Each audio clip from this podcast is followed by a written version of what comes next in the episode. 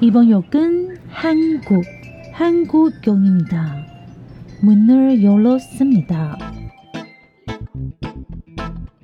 欢迎收听韩国客厅在你家，我是孝珍，我是泰妍。炸鸡买了吗？啤酒带了吗？一起来聊天吧。 안녕하세요，欢迎收听韩国客厅在你家之新闻小读报。太开心了，有吗？有很开心吗？其实没有啦，就像你们有去那个新闻小读报那个频道听吗？就是我们两个无法顾两个频道，所以我们又把新闻小读报捞回来喽。星期一晚上六点，大家是不是有 Monday Blue 呢？没关系，看新闻长知识好不好？没错没错，就是礼拜一你很厌世，但不得不跟同事聊天，你就用这个话题跟他们拉近关系。 下班时间。Sorry，那你就礼拜二再跟他聊天。下班了就不要跟同事聊天。对象的话，对对对对对，你要来我家看猫吗？我猫会翻跟斗哦。我们今天同事一直在讲 这是什这么梗，啊？你不知道吗？我不知道哦。这就是渣男约女生回家的梗啊！你要来跟我家看猫吗？我家的猫会翻跟斗哦。好，那你们就可以用这个说，我们家的猫会翻跟斗，约它来一起听新闻小读报好吗？好，来我们就来听新闻小读报喽。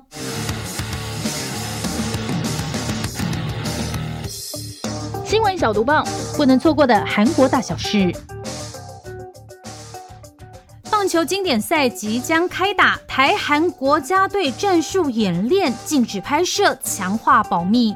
诶，如果是棒球迷的话，或是喜欢看体育赛事的听粉们，应该都很期待世界棒球经典赛吧？太阳我本人是非常非常无感啦，三月八号就要开打哇，了。这样国家队，国家队，哎、哎、这个孝真，我以为他是对体育无感的人，他竟然跟我说，哎、他在看这个样子的新闻呢。我想说，嗯，什么东西？对，好，那然后呢，各个球队都应该在摩拳擦掌了。为了防止对手看破战术，韩国国家代表队到美国的亚利桑那州土桑集训期间，进行了战术演练，就告知媒体说，哎、禁止拍摄比暗号的动作哦。哇哦，那近期呢，韩国在返返回来他们国内的时候，在高尺巨蛋练球。演练战术完毕，才开放媒体入场进行采访。当然，就是不希望这个暗号和作战的战术曝光啦。那其实台湾的中华队也是这样哦，在斗六球场集训的期间呢，当球队做暗号或是战术演练的当时，国家队的工作人员就会跟那个电子媒体啊、平面媒体啊、网络媒体啊、论文等等等的媒体啊，跟他们说，哎、不要拍摄哦，记者大哥大姐们，谢谢你们，特别是比暗号的手势。好，在这这条重点的结论就是，嗨起来，中华队加油！中华队加油！真的，拜托各位电子媒体、平面媒体的大哥大姐们，好不好？不要把我们的暗号手势就是秀出去。我虽然不是一个超级超级棒球迷，因为我的棒球魂就只有在台湾的这个棒球队上场的时候才会燃起来，所以我昨天呢莫名其妙又再看了一次那个陈金峰在世大运有没有？他就是那个用那个棒球这样子一打出去，打出那个圣火的画面，哎，我还是非常非常的感动哎，中华队加油！加油！但我以前小时候年纪不懂事的时候，我只喊想统一队加油，因为打赢了，隔天的 Seven 就会有优惠。好像也是，那是直棒好不好？不是经典赛。好，下一条。儿子霸凌帮护航，韩国 FBI 本部长落马。嗨，大家如果有看脸书的话，应该有看到我写了很长一篇的故事了吧？因为这真的非常的夸张，我们真的谴责霸凌好吗？来讲一下这一则新闻是什么。韩国警察厅国家搜查本部呢，它有韩国 FBI 之称，它可以指挥全韩国的警察办案。可是新任的部长郑纯信在任期开始的前一天呢，就因为子女校园暴力问题请辞。那这个时间序是这样的哦，韩国总统尹锡悦在二十四号呢才正式任命郑纯信担任国家搜查本部长一职。那他的任期呢，原本应该从三月二十六号开始，可是呢，在郑纯信的儿子呢，在他就是接到这个任命之后呢，就被人爆料说，他曾经对高中宿舍同学实施长达八个月的语言暴力哦。韩国媒体说呢，是什么样的霸凌？要注意哦，他们是住在寄宿学校，二十四小时都要在一起哦。像是在学生餐厅里面吃饭呢，郑纯信的儿子就会跟那个同学说：“哎呀，你是猪啊，好臭！”然后还骂他是那种就是红色分子，就是赤匪的意思啊，就是这样子八个月，你知道，然后你都逃不了，因为你知道睡觉的时候你也是。会想到说，这个霸凌你的人就跟你在同一个地方，就算不是同一个寝室，也是同一个地方吧。重点是呢，那个时候郑全信还是检察官哦，所以他的儿子常常会拿这件事情出来说：“哎，我爸可是高级检察官呢。”检察官这个职业可以是说是收受贿赂的职业，然后跟法官关系好的话，绝对可以胜诉。哎，你不会觉得他儿子很妙吗？是不是连续剧看太多了？谁教他这样讲话？不是，还是他回去的时候，郑存信跟他儿子说：“哎，我们这个职业叭叭叭叭叭怎么样？就怎么会有人说爸爸工作的地方是收贿的地方？我觉得这真的是一个非常就是无法理解，你不觉得吗？真的。好，那我们再回到这个新闻上哦，郑全信的儿子呢，他就是对他同学的精神折磨，最后呢，反正就校方知道，然后勒令他转学，而且这个受害人呢，因为就是一直遭受这个精神折磨，他甚至。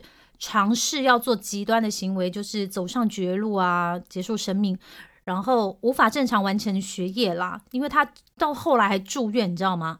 然后事情发酵之后呢，就这件事情爆出来之后呢，郑纯信呢虽然出面道歉，可是呢，韩国媒体呢锲而不舍，他追查发现说，那个时候刚刚虽然说郑纯信的儿子已经被勒令转学，可是郑纯信夫妇呢？他们不服这个处置，陆续用考试当理由说：“哎，我没有办法履行。”甚至呢，还告上教育厅说学校这个勒令特学这个是不对的。因为他们当时自己就是法律人嘛，所以他们就用熟知法律的这个身份说：“哎，我儿子只是语言霸凌啊，然后就是说还没有到就是身体霸凌那些那么严重。”甚至呢，他们还告上法院哦，告上法院最高级的那个法院哦。要求取消惩戒的行政诉讼跟执行停止，耗费近一年的时间。然后最后法院说学校处置并没有不当，然后维持转学申请，然后郑纯信的儿子才转学。但是你们知道吗？你们要想他在打官司的这个期间，等于郑纯信的儿子又跟这个被害者又一起上课。所以这个被害者呢，他是去医院治疗回来以后，发现怎么又看到你？不是已经说被学校说要转学了吗？怎么我回去还是看到这个人在这里？没错，觉得这这这超荒谬的。所以大家整个韩国整个愤怒的原因，是因为你都已经。知道你儿子因为霸凌被学校转学，强制转学，但是你硬是要一直上诉，一直上诉，然后用尽各种方法，就是。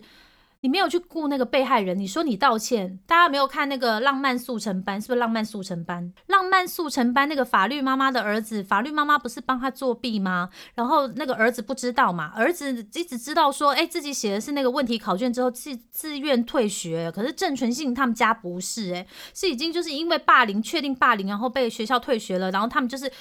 不愿意接受这个事情，然后一直一直上诉，然后就等于说是二次加害吧。现在很多韩国媒体都这样讲，所以真的很想要跟大家讲这一则新闻。韩国人就说呢，这个是阿巴 chance，意思就是说靠北族啦。就是说，你因为爸爸是厉害的人，才会得到这些机会嘛？因为你爸爸有这样的社会地位，所以才会让他儿子有恃无恐。那为什么郑纯信夫妇会这样做呢？因为其实呢，其实韩国现在就是，如果你要考大学，有一个方式是推甄。如果你有退学记录的话，是考不上好大学的，所以他才会这样一直上诉，一直上诉什么的。然后更让人生气的时候，韩国媒体就去追追追追追，这个世界上没有报应这件事情。因为郑纯信的儿子就在转学后两年内呢。考上韩国最高学府首尔大学，大家气炸了。What？我们国家最高学府居然会收这种人，但是被害人呢却被他儿子搞得没有办法正常完成学业。如果那个时候转学，他就是转学的话，至少不用再多一年的这种，就是看到这个人的精神折磨嘛。所以呢，现在大家一方面要追究这个霸凌的法律啊，就是说可能以后如果这样子的人，可能在大学的这个考试的时候会有有所就是更改规则。然后另外一方面也要就责说，到底是谁推荐郑纯信出来的？因为这个人是谁呢？是韩国法务部长的同学，总统学弟。而且呢，更重要的是因为呢，当初是为了要改革检察官指挥警察办案才设立的这个职务，没想到又是由检察官出身的人担任，所以警察界的反弹声浪也非常的大。然后这时候大家就去问啊，因为最后就是推荐这人的人是谁呢？警察厅长尹锡根，就是我们在梨泰院那一集的时候说要去露营那一位哈。他就说，虽然说是我，虽然是我把这个人选列出来的，可是呢，是我去了总统府一趟之后被告知的。简而言之呢，这个就是总统府推荐的人。那现在大家就去问说，哎，那总统你要不要道歉？你推荐了一个这样的人出来。但是呢，韩国总统室高官呢，就对于他放弃就职，就对于郑纯信放弃就职这件事情表示呢，公职候选人员的这个人事检验问题存在局限性，我不可能连他儿子发生什么事情都不知道。可是这件事真是非常的荒谬，因为就有韩国媒体骂说，拜托，这个人是韩国 FBI，所以是讲连他自己犯过什么事情都可以隐藏。然后找不到，你就说你找不到这些事情，然后你就可以就这样过去了，是不是？好，总而言之呢，就是这样。大家是不是有想到宋慧乔主演的人气韩剧《黑暗荣耀》？没错，其实韩国媒体跟韩国政坛呢，很多人都拿这部戏来对比，就是郑纯信的儿子哦。那第二季呢，即将在三月十号上线，哈，在 Netflix 上线，希望他可以好好的复仇。至少你知道，现实生活中他考上这个首尔大很气。会吗？会吗？你会很气吗？气炸了！为什么这种人渣还可以考上这么好大学？莫非又是 I don't know 推荐函？不是，他是用那种就只考靠分数。可是你想，他家境那么好，要帮他请一百个家教不是问题啊。对啊，而且他考上是哲学系，没有他，他就是要先去，就是名校里面可能不是顶尖的那个系，他就是为先拿名校这个重点。好，下一条呢也是非常大条的社会消息，社会影剧消息哦。影帝刘亚仁遭曝吸毒，调查最新进度，懒人包。哎，你都这样恭喜社会新闻嘿。可是都是娱乐新闻，都都是摊社会影剧新闻版面的哈。好，那其实刚刚就是看到这个消息，我们又觉得很震惊哎。那天爆出来，我不知道，虽然我这样讲非常不对，但我想要先跟大家讲哈，这件事情是不对的，吸毒就是违法的。我们现在可能会加入一些粉丝的心态进去讲，所以会比较站在雅人那边。但关于雅人犯罪这件事情，我们还是谴责他的。可能那时候看到他吸毒，我真的没有太大的震惊，因为就觉得我们两个是不是之前讲。他可能就有，但是好像就是在讲玩笑话，因为他太瘦了。然后或者是他演技太好，已经超过他这个年龄的表现了。我们觉得他是不是已经有靠一些东西来，就是惦记他的演技？所以他那天出来这个新闻的时候，其实我没有很震惊啦。好，那这个是就是非常不公正的言论哦。我们就重新讲一次哦，吸毒真的是犯法的，我们要严正以对。那大家还记得这个新闻最早的时候是几号出现的吗？是二月八号，已经快要过一个月，对不对？八号的时候，那个韩国的娱乐圈还有其他地区的新闻，包括台湾的娱乐圈就开始报道刘亚仁因为吸毒。不被警方调查，那时候的韩国媒体说呢，尤雅人是因为经常注射这个异丙酚，异丙酚什么呢？大家听到的所谓的牛奶针。帮大家科普一下，好，下面写牛奶针。牛奶针呢是一种有医疗用途的注射麻醉药，因为它外观呐呈现乳白色的，所以就会像牛牛奶那个颜色，所以就被有称为是牛奶针。那它用在是全身麻醉、局部外科手术的镇静。那通常在医美啦，属于短效的那个麻醉药，因为打了保证会睡着吼，所以也有被拿来解决睡眠的困扰。那有人觉得打完会感到开心呐、放松呐、降低焦虑啊，所以就让那个牛奶针变成了有点像是替代性的毒品。台湾是列为是第四级的毒品，千万不要乱打。好。那大家会没有发现说，为什么有氧人会被发现这件事情呢？是韩国那个食品医药品安全处，你可以把它想象成是台湾的食药署吧？他们在例行那个例行的调查的时候，发现说医院有没有滥用药品？发现有一名男子叫做严宏植，他长期非法注射异丙酚。那大家知道严宏植是谁吗？你不知道，我不知道，大家都不知道。但他其实就是刘雅人的本名啦。雅人的本名不是本名哈，那是他的艺名哦。所以当时呢，这个刘雅人从美国。回到韩国的时候，是直接在机场被逮，进行尿液还有毛发的化验。我记得那个时候，台湾新闻的标题都是写一百八十根毛发。那天看到这新闻，我还立刻传给肖珍说。这么结合一百八十根是怎么算的？好啦，那不管，反正贴出来一个个个贴出来这样子。对，那时候啊就问了比较资深的在医疗界的人，然后他们自己也笑了。好，不管这不是重点。那他本人是解释说呢，平常因为除了健康检查，还有手术等必要，并没有注射异丙酚，这是他第一次就是否认这个药性成瘾的问题。当时其实最夸张的就是广告商开始纷纷切割啦，衣服啦，然后户外品牌啦，医药品等等吼，这些开始广告主切割之。外，大家知道其实有两人最近在哪一个平台上面的作品量是最多的呢？其实就我们刚刚有提到 Netflix，它有三部作品哦，都是雅人主演的，包括有电影影集两部电影一部影集，那加上还有就是大家很知道一直非常期待的《地狱公使二》。现在呢都喊卡了，而且尤其地狱宫使二呢都换角了，换成金圣哲。金圣哲是谁？大家还记得吗？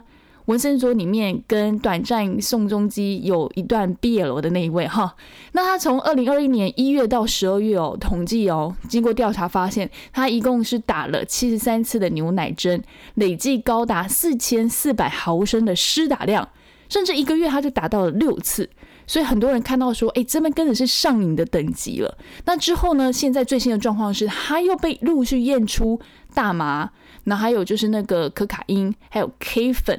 这些东西都开始被检验出来了。那最新的消息就是他应该要被传唤了。早上呢，校长还贴了一篇新闻给我。他说：“现在网友对于这件事情真的是非常痛心呐，因为他打这个其实价格不菲嘛，其实很多钱，所以大家也会觉得说，他真的是不是受了非常大的心灵的压力，让他决定用这种方式去舒缓，不管是突破他自己的心理的障碍，或者是在演技上面更提升一个层次等等，不管，反正雅人做错了就是雅人。但是我真心觉得让我想到一个人，就是朱志勋。朱志勋演那时候也是因为。”就是这样子的关系嘛，所以退出了演艺圈。那现在回来算是真的还蛮厉害啦，就是二度翻转的概念。所以我应该还是会蛮期待雅人，就是好好调查后去接受他应该要的惩罚。反正我们会等着你了。嗯，好，结束。他吸的毒品真的也太多了吧？又是又是大麻，又是骨科碱，然后又是可卡因。可卡因跟骨科碱同一个，不知道就觉得说，你看，等他身体里面就是有四种毒品，这其实是很伤身体的。难怪他那么那么的瘦，而且就像刚刚这个泰妍讲的，啊，他。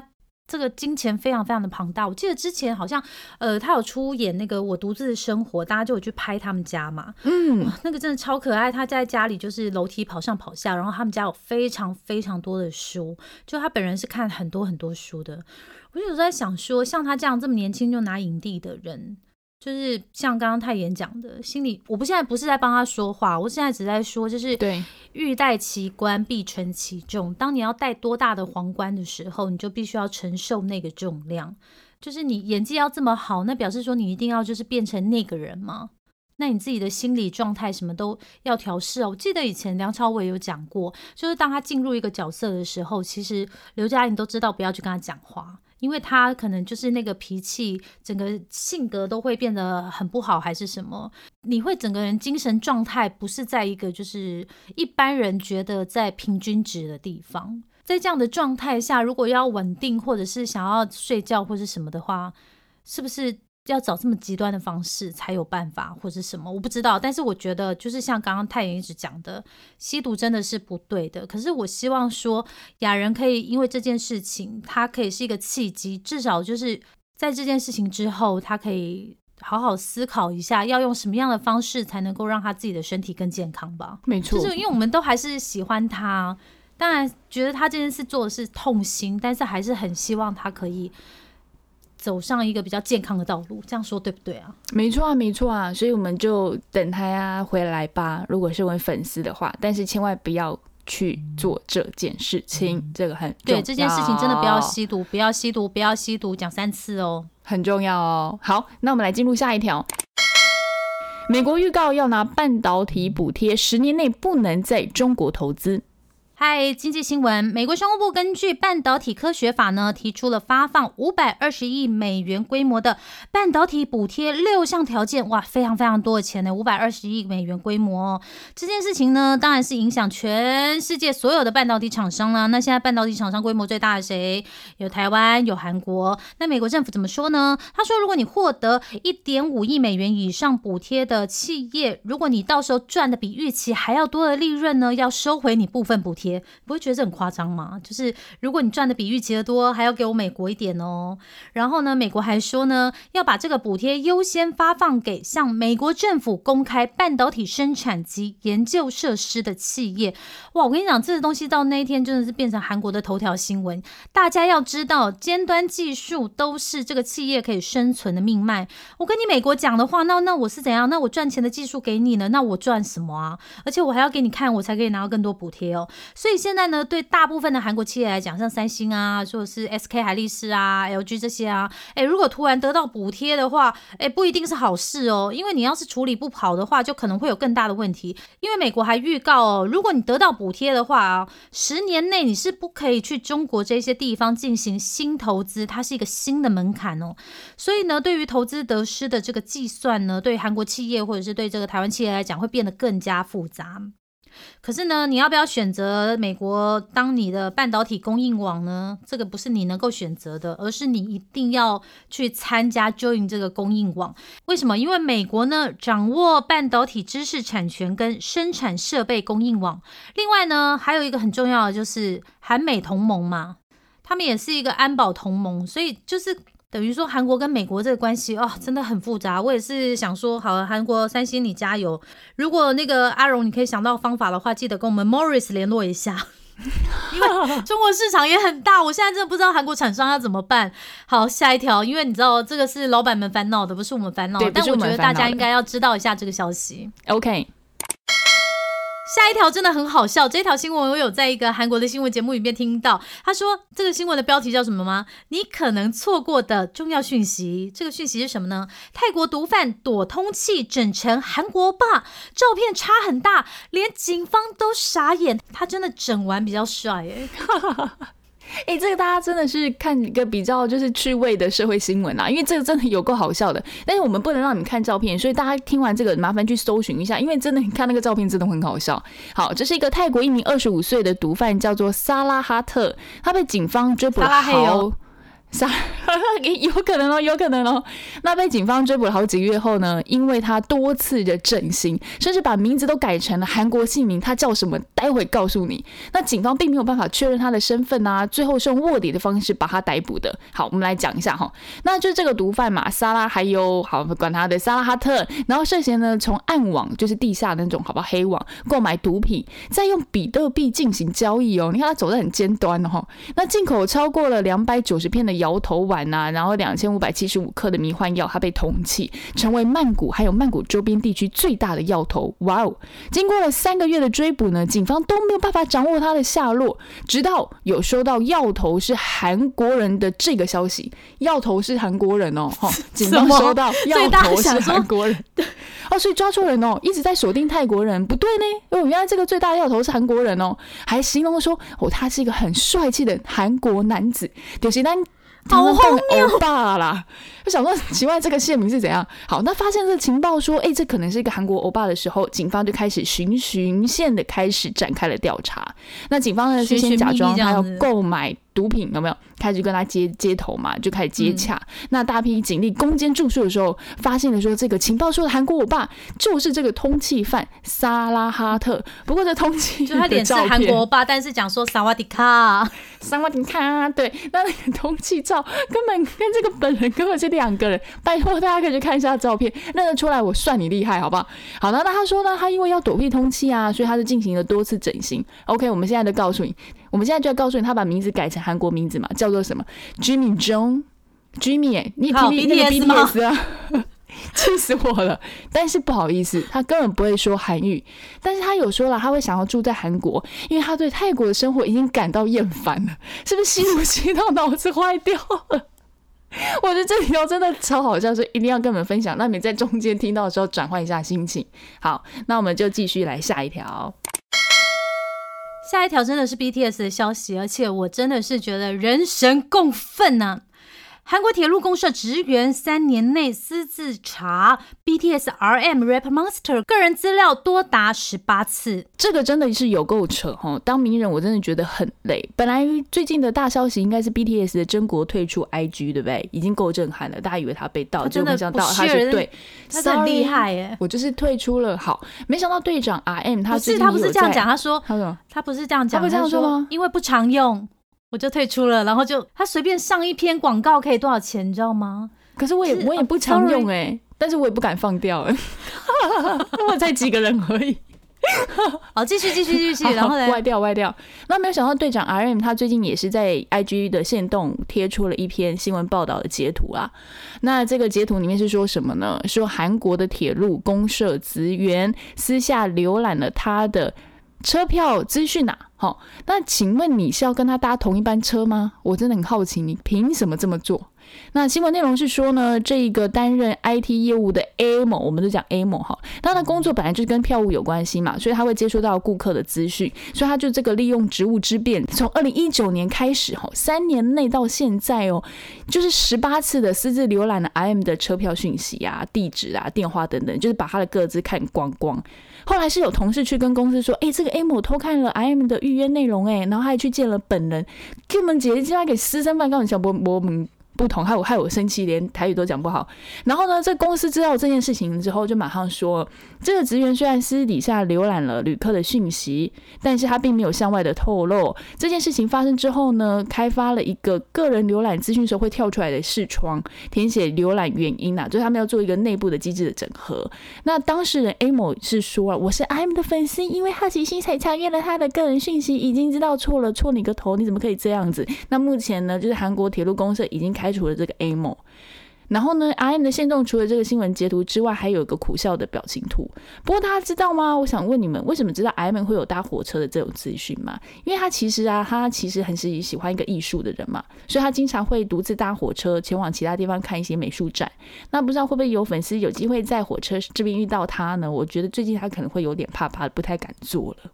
可是我很想知道的是，居然没有流出来说 R M 最常搭的是什么火车？因为韩国的火车有你知道 K T X，就是像台湾的高铁，高铁，然后有无穷花号，像莒光号一样，就是各种你知道莒光自强号这种，嗯，至少就是透露一下说他最常搭哪一类的车吗？就是 你说不能独乐乐要搞不好最常搭的是电联车，对不对？站站停区间车是不是？每一站都会要乘客请下车，不要闹了，我们尊重一下粉丝的隐私好吗？好，我们下一条，粉丝的隐私。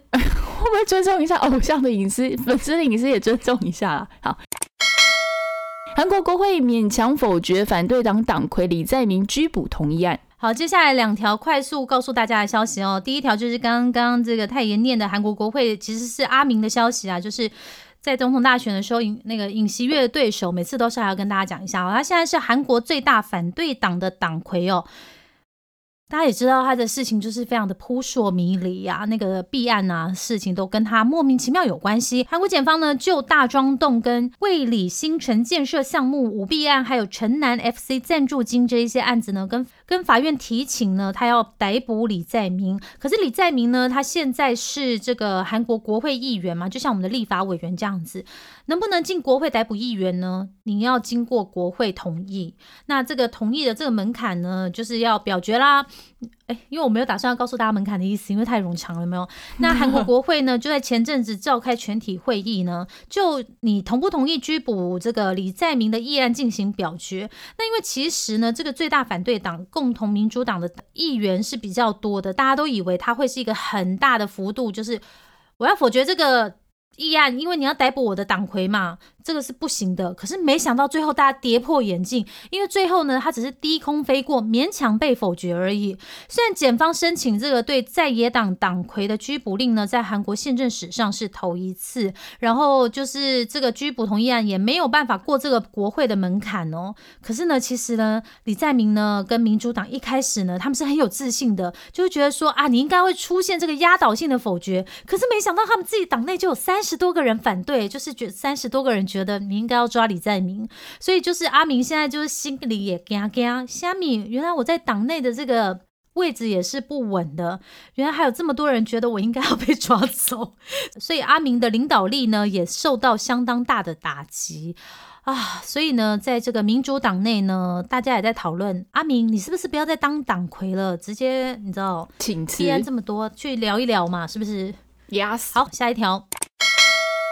韩国生育率跌到百分之零点七八，OECD 唯一破亿的国家。哎，OECD 来讲是 OECD 经济合作暨发展组织成员国的意思。好，这个如果大家呢高中的时候有背一些国际组织的话，一定会背到 OECD 好吗？好，OECD 呢这个是题外话，重点是零点七八是什么意思？就是一个人生不到一个小孩。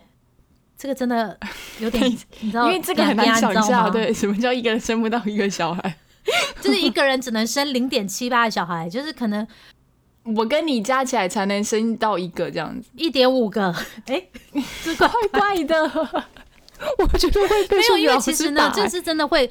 现在看起来可能还意会不到说这个问题会有多严重，可是你十年、二十年之后，比方说像我跟泰妍都老了以后，然后我们两个只有我们有我们有两个人哦，但是只有一点五个人可以养我们，那那个一点五个人是不是很累？有够累是这样的概念。嗯哼，对，其实这个事情不是只有韩国啦，因为少子女化呢冲击整个东亚，那韩国的生育率呢又再创世界新低啊，这个真的是没有什么好振奋的，因为这有点小严重哦。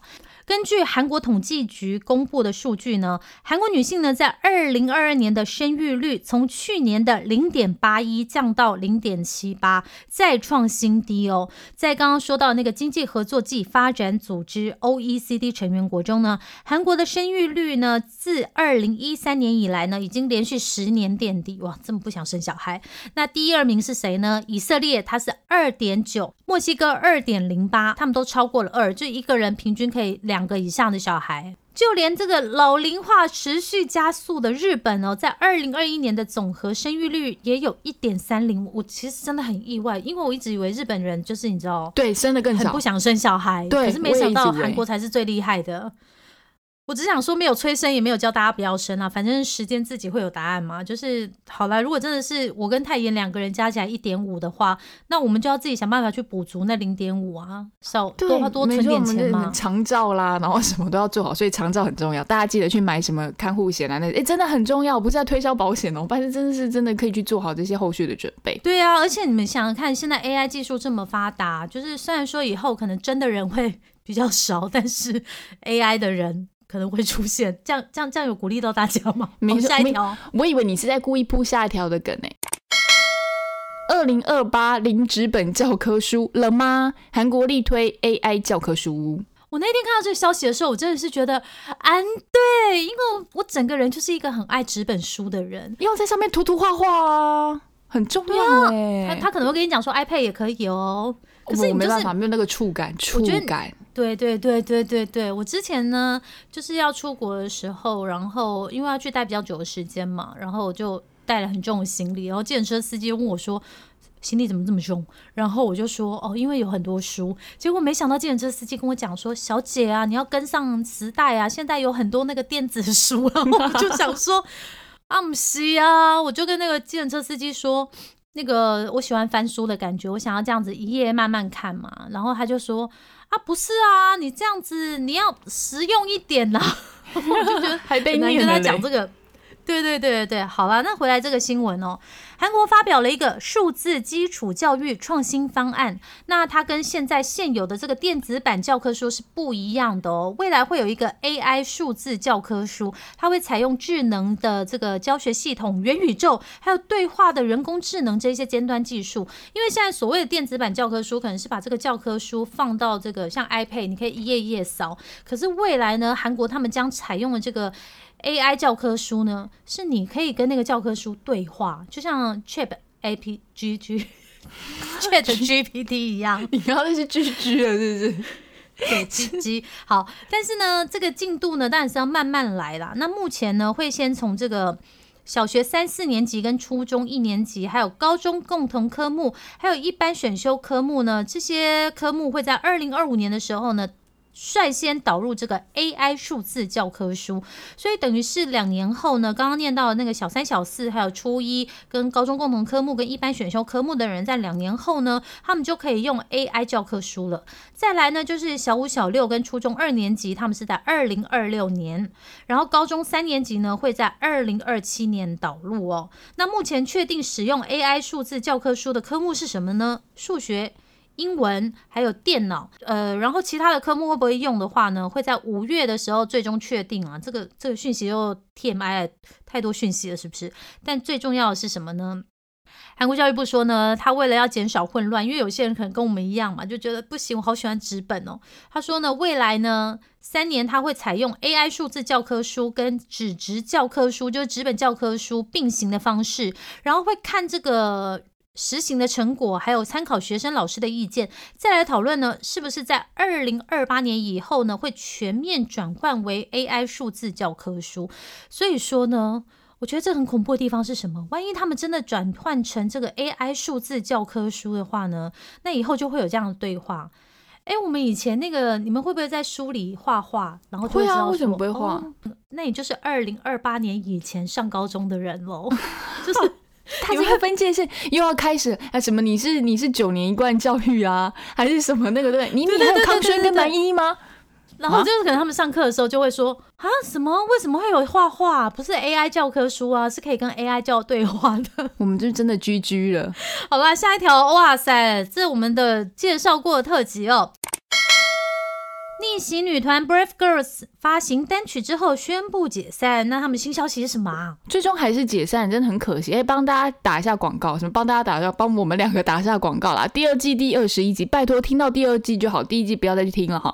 好，他还专门录了一集他们的那个逆袭神话，没有想到还是要解散了，因为他们就发布消息嘛，就是用了一个数位单曲叫 Goodbye，就真的大家跟大家 say goodbye，然后正式结束了这个活动，就是决定进行美丽的离别。那大家会互。互相支持，希望呢粉丝们也可以继续为他们在未来的路还是支持、肯定跟关爱。OK，那 Brave Girls 我们刚刚有讲嘛，它其实是逆袭的象征，所以大家会知道说它还是有一些希望，所以希望可以这个团带给大家的印象还是可以让大家有继续有保有希望。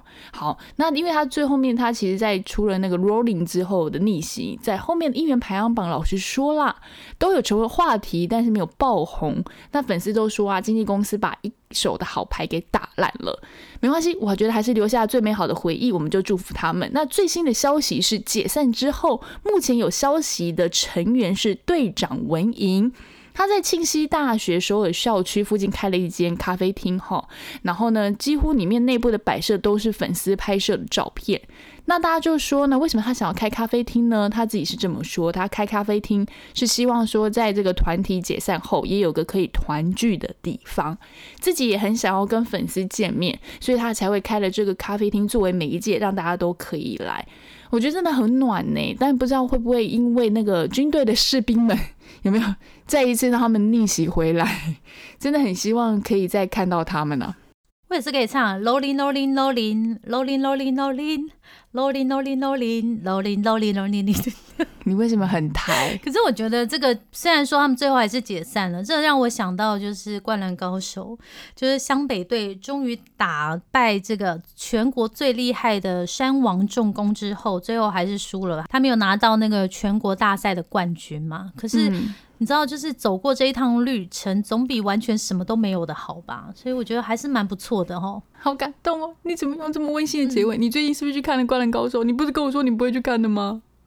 我不说我会去看吗？我看完啦。怒，好了，那我今天最后最后还要再记录一个小新闻。你自己念，你自己念。就是我跟肖珍都有看到一条，我很生气，和李帝勋最配的女演员是太妍要暴走了。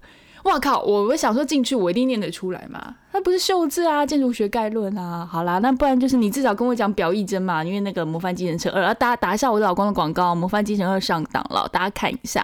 那不然就是讲之前的嘛，就是跟那个申敏娥啊，对，还里面之前的什么蔡秀彬啊，这些都是美女等级的。请问你们知道第一名是谁吗？第一名是谁吗？来，那个孔孝真，你给我讲一下第一名是谁？